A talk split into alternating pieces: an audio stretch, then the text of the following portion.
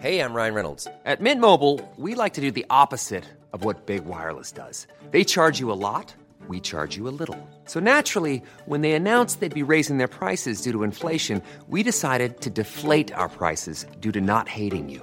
That's right. We're cutting the price of Mint Unlimited from $30 a month to just $15 a month. Give it a try at mintmobile.com slash switch. $45 upfront for three months plus taxes and fees. Promo rate for new customers for limited time. Unlimited more than 40 gigabytes per month. Slows. Full terms at mintmobile.com. Heraldo Podcast, un lugar para tus oídos. Diciembre de 1934, Westchester, Estados Unidos. El domingo 3 de junio de 1928, llamé a su puerta en la calle 15, 406 Oeste. Llevaba queso y fresas. Almorzamos. Grace se sentó en mi regazo y me besó. Me propuse comérmela. Con el pretexto de llevarla a una fiesta le pedí que le diera permiso, a lo que usted accedió.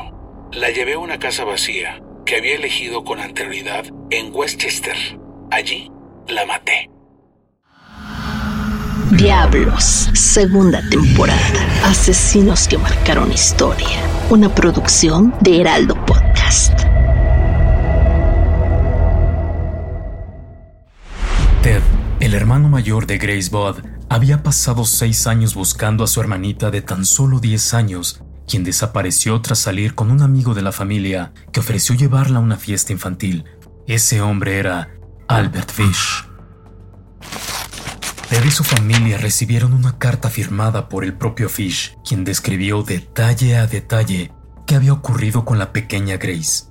Las palabras eran tan mordaces y aterradoras que la madre de la niña no pudo terminar de leer. Ted continuó y conoció al mismo diablo en persona.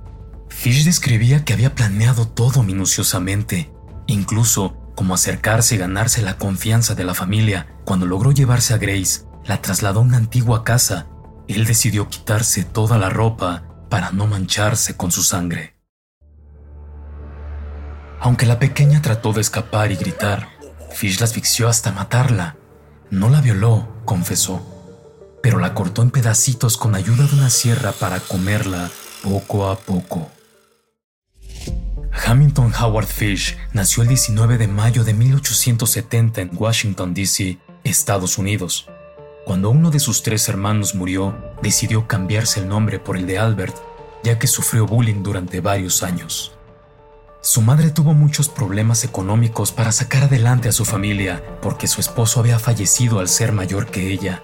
Así que al verse apurada por el dinero, internó al pequeño Fish en un orfanato cuando éste solo tenía cinco años.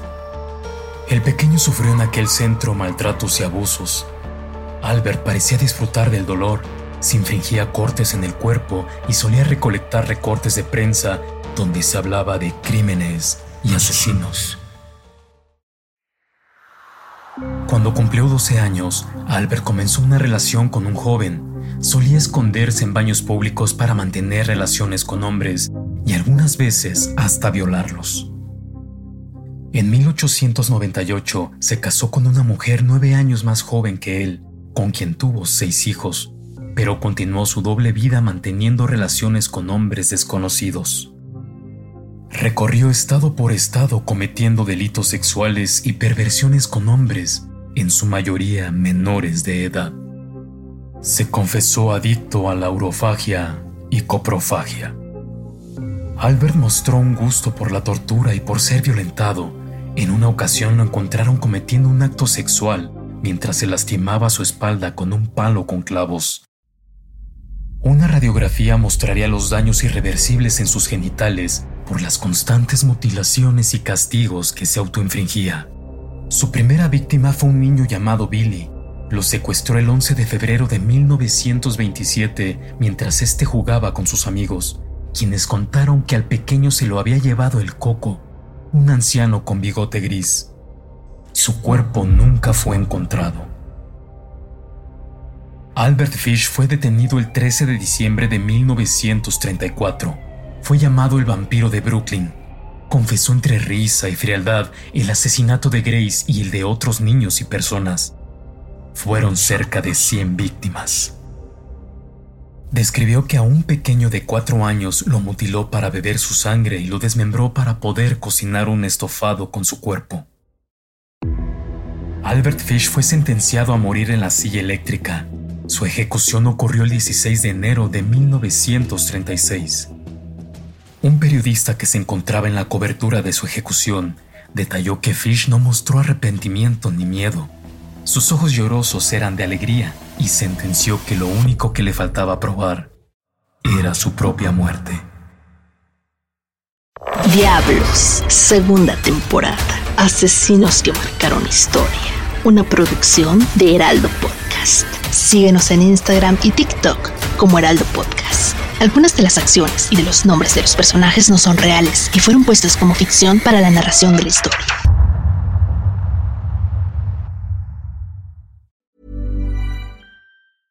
Planning for your next trip?